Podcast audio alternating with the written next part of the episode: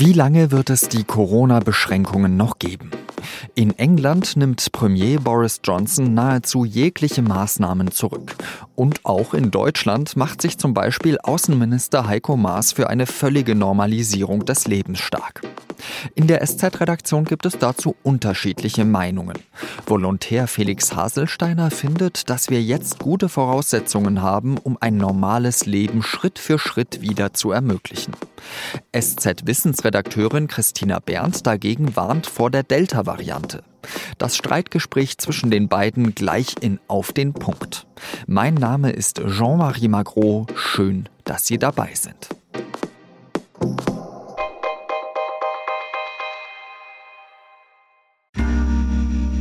Werbung. Hi, ich bin Patrick Bauer, Reporter beim Magazin der Süddeutschen Zeitung. Und gemeinsam mit meiner Kollegin Eva Hoffmann habe ich an einer unglaublichen Geschichte recherchiert. Tom und Jana denken, sie ziehen mit ihrem kleinen Kind zu einer liebevollen Gemeinschaft. Aber sie landen in einer Gruppe, in der Menschen manipuliert und psychisch und physisch fertig gemacht werden. Wie schafft es die Familie da wieder raus? Im Schattenkloster. Chronik einer Gehirnwäsche ist ein SZ Plus Podcast in Zusammenarbeit mit Audible. Jetzt auf sz.de/slash Schattenkloster. Es scheint skurril, aber ausgerechnet die Briten öffnen jetzt als allererste wieder alles. Das Wembley Stadion wird beim EM-Finale voll mit Zuschauern besetzt sein. Aber schon am 19. Juli soll die Maskenpflicht abgeschafft, Abstandsregeln aufgehoben und Clubs wieder geöffnet werden. Und das, obwohl die Delta-Variante dort stark grassiert. Premier Boris Johnson ist der Meinung, wenn nicht jetzt, wann dann? If we can't reopen our society in the next few weeks, when we will be helped by the arrival of summer and by the, the school holidays, then we must ask ourselves, when will we be able to return to normal? Aber auch in Deutschland wollen immer mehr ganz schnell ihr normales Leben zurück. Der Gesundheitsminister von Nordrhein-Westfalen, Karl-Josef Laumann, hat jetzt angekündigt, dass in den Landkreisen seines Bundeslandes, in denen die 7-Tage-Inzidenz unter 10 liegt, sämtliche Kontaktbeschränkungen aufgehoben werden. Wir wollen damit klarmachen, dass in allen Kreisen und kreisfreien Städten, in die Inzidenz unter 10 ist, Beschränkungen und Grundrechtseingriffe zurückgenommen werden, weil wir sie eben bei so niedrigen Inzidenzen aus unserer Sicht nicht begründen können, aber sie auch nicht rechtlich begründbar sind. Anfang der Woche hat Außenminister Heiko Maas gesagt, dass die Corona-Beschränkungen schon Ende Juli der Vergangenheit angehören könnten. Wenn alle Menschen in Deutschland ein Impfangebot haben, gibt es rechtlich und politisch keine Rechtfertigung mehr für irgendeine Einschränkung. Das hat Maas der SZ gesagt. Sein Ministerkollege Jens Spahn hat das sofort zurückgewiesen. So schnell werden nicht alle geimpft sein können. Die AHA-Regeln sollen für Geimpfte weiterhin gelten, so der Gesundheitsminister. Aber auch Spahn hat gesagt, dass für Geimpfte die Kontaktbeschränkungen entfallen sollen. Selbst wenn sich im Herbst wieder mehr Menschen infizieren sollten. Eine hitzige Debatte. Wie viel Vorsicht ist nötig? Wie viel Freiheiten kann man wieder einräumen? Darüber streiten in dieser Woche Christina Berndt, Redakteurin in der SZ Wissensredaktion, und unser Volontär Felix Haselsteiner, der in den vergangenen Monaten über dieses Thema immer wieder Kommentare geschrieben hat. Zuerst einmal, Felix, wollte ich von dir eigentlich wissen, wie weit würdest du denn gerade gehen? Wie viele Beschränkungen würdest du fallen lassen? Ah, ich glaube, dass äh, das Gesamtpaket sozusagen, wenn man davon sprechen kann, was wir aktuell in Deutschland erleben, scheint mir relativ ausgewogen zu sein. Also ich finde, dass wir, dass wir mit einer gewissen Vorsicht vorgehen und trotzdem etwas zulassen. Ich denke, dass man äh, angesichts der, der aktuellen Lage da, da von einem angemessenen äh, Zustand sprechen kann. Christina, wir haben in den vergangenen Wochen immer wieder über die Effektivität von Impfstoffen gesprochen. Wir haben gesagt, dass äh, selbst wenn es Varianten gibt, die Impfstoffe ganz gut zu wirken scheinen. Kann man denn Geimpften jetzt eigentlich alle Freiheiten zurückgeben, die sie davor eben anderthalb Jahre lang oder mehr, länger noch nicht mehr hatten? Wir brauchen es ja alle, dass sich möglichst viele Menschen impfen lassen, ist ja für die ganze Gesellschaft wichtig. Insofern fände ich es toll, wenn das jetzt so ohne Probleme möglich wäre. Aber leider sehe ich da doch gewisse Probleme und zunehmend eben mit der Delta-Variante. Ähm, es war schon immer so, dass diese Impfung nicht komplett vor einer Infektion schützt. Also es gibt keine sterile Immunität durch die Impfung. Aber bei Delta zeigt sich, dass doppelt geimpfte doch noch ordentlich Virus offenbar im Rachen haben und noch einiges da anreichern. Wie viele Menschen sie dann noch anstecken können, all das weiß man halt nicht so genau. Und von daher wäre ich jetzt, solange wir noch keine super Impfquote haben, einfach auf der vorsichtigen Seite und würde sagen, bitte haltet noch durch. Auch ihr lieben Geimpften, haltet noch ein bisschen durch, bis wir eine bessere, möglichst vollständige, so gut es eben geht, Impfquote erreicht haben. Überzeugt dich das, Felix? Ah ja, teilweise, weil ich natürlich äh, schon länger glaube, dass dieses ähm, Prinzip der Eigenverantwortung wieder stärker betont werden müsse. Also mir ist natürlich klar, dass wenn wir jetzt, äh, wenn es darum geht, die, die äh, Infektionen und die Infektionszahlen eben ganz gering zu halten, dann ist das natürlich absolut wichtig, dass auch die Impfte äh, Masken tragen und so weiter.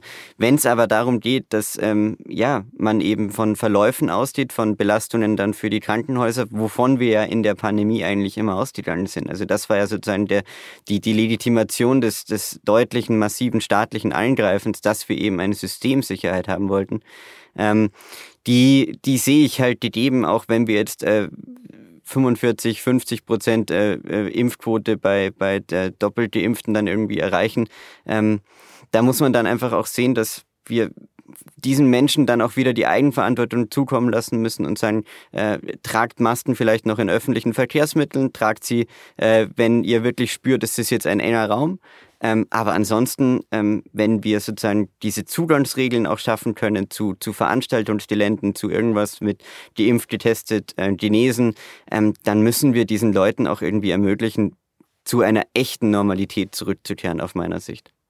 Du hast natürlich total recht dass das große Ziel all dieser Maßnahmen immer war, Todesfälle zu vermeiden, den Zusammenbruch des Gesundheitssystems. Und im Moment ist die Gefahr jetzt gerade nicht mehr so groß. Wir sehen das auch in England. Die haben ja schon wieder echt heftige Infektionszahlen da mit 30.000 Neuinfektionen pro Tag. Aber es kommt eben lange nicht mehr so zu mehr Krankenhauseinweisungen und Todesfällen. Also das hält sich wirklich auf relativ geringem Niveau angesichts dieser Infektionszahlen eben wegen der Impfung. Die haben ja schon doch noch mal deutlich mehr Menschen geimpft als wir und man sieht eben, die Impfung schützt nach wie vor auch bei Delta vor diesen schweren Verläufen. Und doch würde ich sagen, ist jetzt einfach nicht der Zeitpunkt, wo wir umschwenken sollten. Es ist einfach ein falsches Signal, denn wie wir uns jetzt verhalten, das wird darüber entscheiden, wie wir durch den Herbst kommen. Aber du hast es ja eben schon angesprochen, Christina. Der richtige Zeitpunkt, Felix, wann ist dieser richtige Zeitpunkt? Ist er im Frühjahr 2022? Ist er, wenn, wie zum Beispiel Heiko Maas es gesagt hat, wir im Juli August allen Menschen ein Impfangebot machen können. Wann ist der für dich gekommen? Naja, ich glaube, er ist äh, dann gekommen, wenn wir allen Menschen ein Impfangebot machen können äh, und denen auch die Chance gegeben haben, das realistischerweise anzunehmen. Wenn du um den Zeitpunkt, über den Zeitpunkt redest, ich glaube, es geht eher darum, dass man ähm, wieder zu einer, zu einer Logik kommt, dass man sagt, dieser Zeitpunkt muss so früh wie möglich gewählt werden. Und das ist das, was mir manchmal so ein bisschen in der deutschen Debatte verloren geht, dass wir dazu tendieren, einfach äh, zu sagen, ja, das machen wir dann irgendwann. Ja? Und ähm, wir, ich schon mein Gefühl ist, dass wir, dass wir Einschränkungen deutlich langsamer zurücknehmen, als wir sie aufgebaut haben. Wir driften gerade so ein bisschen in so eine Scheinnormalität rein, die aber wirklich noch keine Normalität ist. Das muss einem schon immer bewusst sein. Also wir sind noch nicht da, wo wir sein müssen und ja, mit gewissen Einschränkungen werden wir immer leben müssen. Aber so diese, dieses Bewusstsein dafür, dass wir möglichst schnell den Menschen wieder alles ermöglichen können und sobald wir das mit einer gewissen Verantwortlichkeit tun können, äh, müssen wir das auch zulassen. Christina, was hältst du davon? Also kann man eben nach anderthalb Jahren, fast zwei Jahren immer noch sagen oder beziehungsweise immer noch von der Gesellschaft abverlangen, obwohl wir bald jedem vielleicht ein Impfangebot machen können, müsst ihr sozusagen in Mithaftung genommen werden, damit äh, eben äh, gesundheitlich nicht zu viel passiert?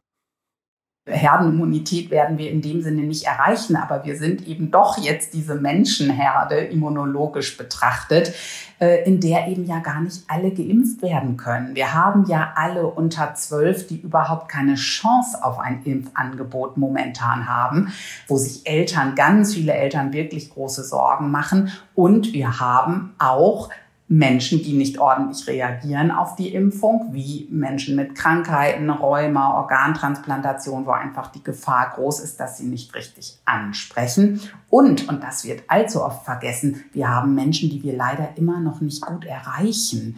Ja, man kann ja auch nicht sagen, oh, man hat ein Impfangebot gemacht, der Rest ist selber schuld. Ja, das kann man für akademische Bereiche sagen, für belesene Menschen, die alles mitkriegen, die Internet haben, die einen Zugang haben. Aber gerade die Menschen mit dem höchsten Corona-Risiko in dieser Gesellschaft. Das sind ja die aus diesen prekären Lebens- und Arbeitsbedingungen mit Jobs, wo sie dicht an dicht stehen, in Wohnsituationen. Diese Menschen haben oft eine diffuse Haltung zum Impfen, kriegen vielleicht gar nichts mit, sind nicht gut informiert. Ich muss bitte als Politik auch dafür sorgen, dass diese Leute wirklich ein niedrigschwelliges Angebot kriegen, das sie wahrnehmen können. Und wenn ich das alles erreicht habe, dann bin ich völlig bei Felix, dann denke ich auch, okay, und ab jetzt ist es Eigenverantwortung. Wer jetzt ähm, nicht gut genug geschützt ist, auch weil er hochbetagt ist, weil er krank ist oder weil er nicht geimpft werden will, der muss jetzt für sich selber ein Stück weit mehr sorgen, als das jetzt die Gesellschaft für ihn tut.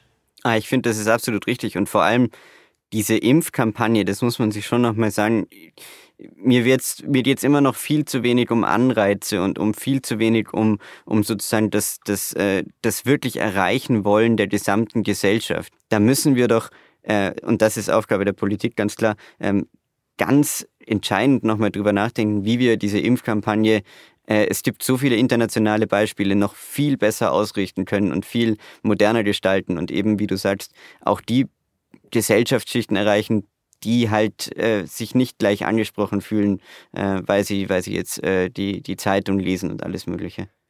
Ganz herzlichen Dank euch beiden dafür, dass ihr so schön diskutiert habt. Und dann wünsche ich euch beiden auch einen schönen Tag.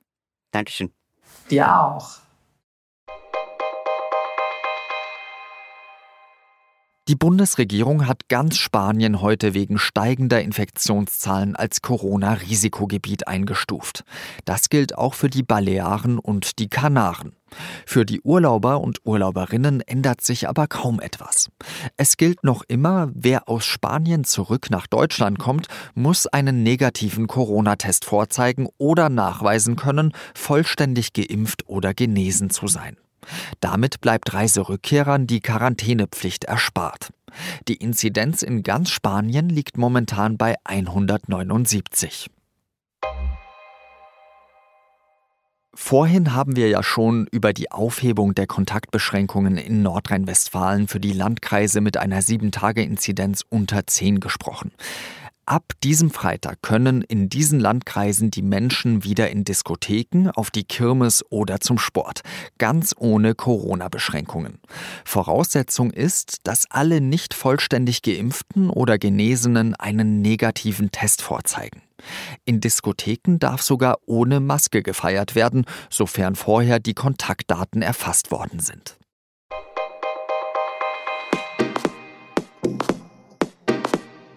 Ist die Bundestagswahl am 26. September eine historische?